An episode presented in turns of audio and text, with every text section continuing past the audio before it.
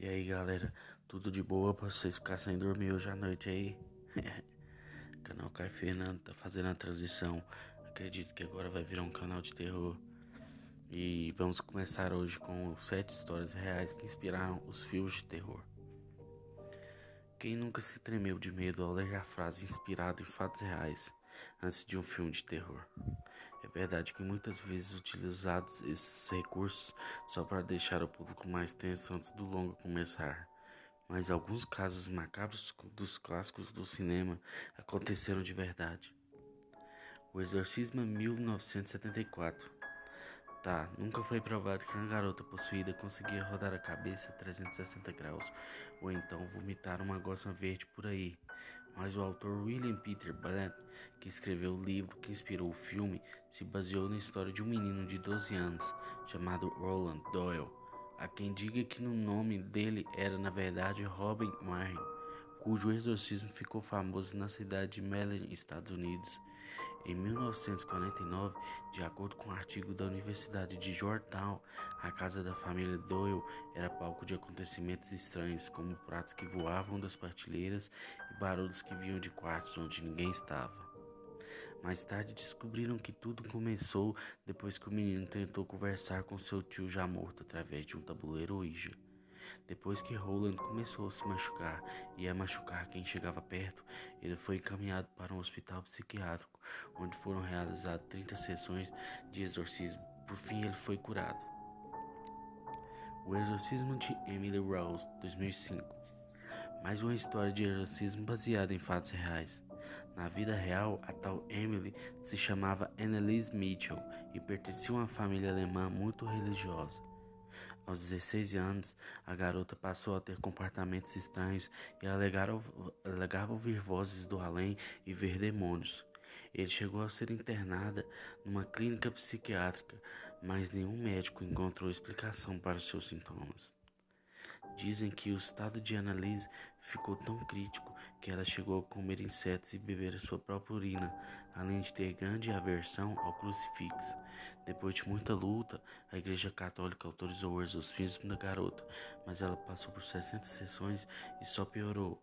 Em 1976, a garota morreu de desnutrição e desidratação. Muita gente, porém, alega que ela tinha um quadro de esquizofrenia e não recebeu o tratamento adequado. Annabelle 2014. Sim, o casal Ed Lorraine Warren existiu de verdade, e muitos dos casos mostrados na saga Invocação do Mal são reais, incluindo a história da boneca Annabelle, que ganhou seus próprios filmes. Ao contrário da boneca de madeira mostrada do longo da vida real, o artefato macabro era uma boneca de pano do modelo Hag Ann. O brinquedo foi um presente de uma mãe e sua filha, que se chamava Dona. A garota que estava na faculdade e sua colega de apartamento começaram a reparar que tinha algo estranho na boneca, uma vez que ela sempre aparecia em lugares onde elas não a tinham deixado. Com o tempo, coisas mais estranhas começaram a acontecer. Papéis com os dizeres me ajude surgia pela casa, manchas de sangue apareciam na boneca e um amigo da universidade quase foi estrangulado por ela, ganhando marcas de gás no pescoço. As garotas então buscaram a ajuda de um médium e foram apresentadas a um espírito de Annabella Regan, uma garotinha que morreu no apartamento anos antes que queria companhia. Com dó, Dona e sua Robin deixaram ao suposto espírito da menina ficar com elas, mas as coisas só pioraram. Foi aí que o padre indicou o casal Warren, que investigaram o caso e descobriram que a boneca não era possuída, mas manipulada por um espírito demoníaco fortíssimo, que não tinha nada a ver com a tal garota Annabelle. Eles teriam enganado todos. Por sorte, o investigador conseguiria fazer uma bênção para limpar o apartamento do mal, e desde então a boneca fica trancada no museu com outras relíquias mal assombradas. O massacre da Serra Elétrica 1974. Na, década, na década de 1940, pessoas começaram a desaparecer na cidade de Penfield, nos Estados Unidos. Até a polícia descobriu o grande responsável pelos desaparecimentos era Weather Kane, o homem que tinha transtornos mentais e uma relação de amor e ódio com mulheres. Dizia enxergar em suas vítimas sua falecida mãe. Quando a polícia entrou em sua casa numa área rural da cidade, veio o choque. Dentro do celeiro tinha vários corpos femininos abertos e transformados até mesmo em objetos imóveis. Ela também se vestia com a pele das vítimas porque acreditava que dessa forma poderia se tornar uma mulher. Edward foi internado em uma clínica psiquiátrica onde viveu pelo resto de sua vida. Ele morreu de câncer de pulmão em 1984 e sua história chegou a inspirar também obras como Psicose e O Silêncio dos Inocentes. Um rei do terror. Horror MTV 2005. Esta é uma das histórias reais mais famosas dos tempos. Em 1974, um cara chamado Ronald Defoe Matou toda sua família, seu pai, sua mãe, seus dois irmãos e suas duas irmãs, em caso alegando à polícia que foi uma voz que o obrigou a cometer o crime. Um ano depois, a família Lutz se mudou para a propriedade na Avenida Olsen, número 102, e começou a perceber que coisas estranhas aconteciam na residência. Além de objetos se mexendo sozinhos, o humor da família também foi alterado.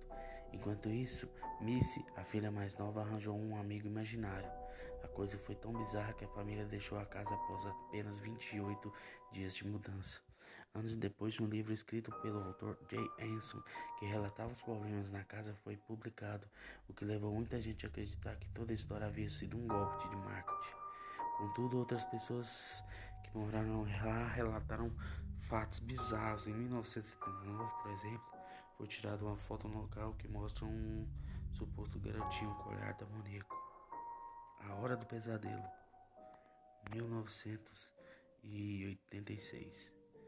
Fred Krueger não é real, pelo menos até onde a gente sabe. O diretor do longa West Crime teve a ideia do roteiro após ler um artigo no LA Times que relata o caso de pessoas do sul da Ásia que morreram enquanto tinham pesadelos. Aparentemente as pessoas estavam relacionadas, mas todos morreram dormindo. Na matéria tinha até entrevista com meninos que moravam na região e afirmava ter medo de dormir porque vinham tendo um sonho muito estranho sobre, sobre morte. A Maldição da Casa Winchester 2018. O filme lançado recentemente é estrelado por Ellen Mirren, apresentado a história verdadeira de Sarah Winchester, uma viúva de um empresário que acabou herdando sua fábrica de armas de fogo, a Winchester Raping Arms Company. Após a morte repentina de seu marido, sua filha Sarah recebeu um médico que contou com que os espíritos das vítimas do rifle de sua empresa estavam à sua volta. A mulher decidiu então construir uma mansão gigantesca com quartos para todos os espíritos que assombravam, acreditando que assim os ajudariam a passar do além. E aí, galera, o que, que vocês achou das histórias? Eu quero pedir desculpa porque ainda tô meio leigo ainda nas, nas concordâncias, nas falas, é, pulando algumas coisas, gaguejando outras, mas Espero que com o tempo a gente vai melhorando isso aí. Se vocês gostou e apoia, é, curte aí, compartilha, porque YouTube não tá dando mais espaço para canais de terror como antigamente. Mas é isso aí, galera. Se vocês curtiram, tenham uma boa noite de sono e é nóis.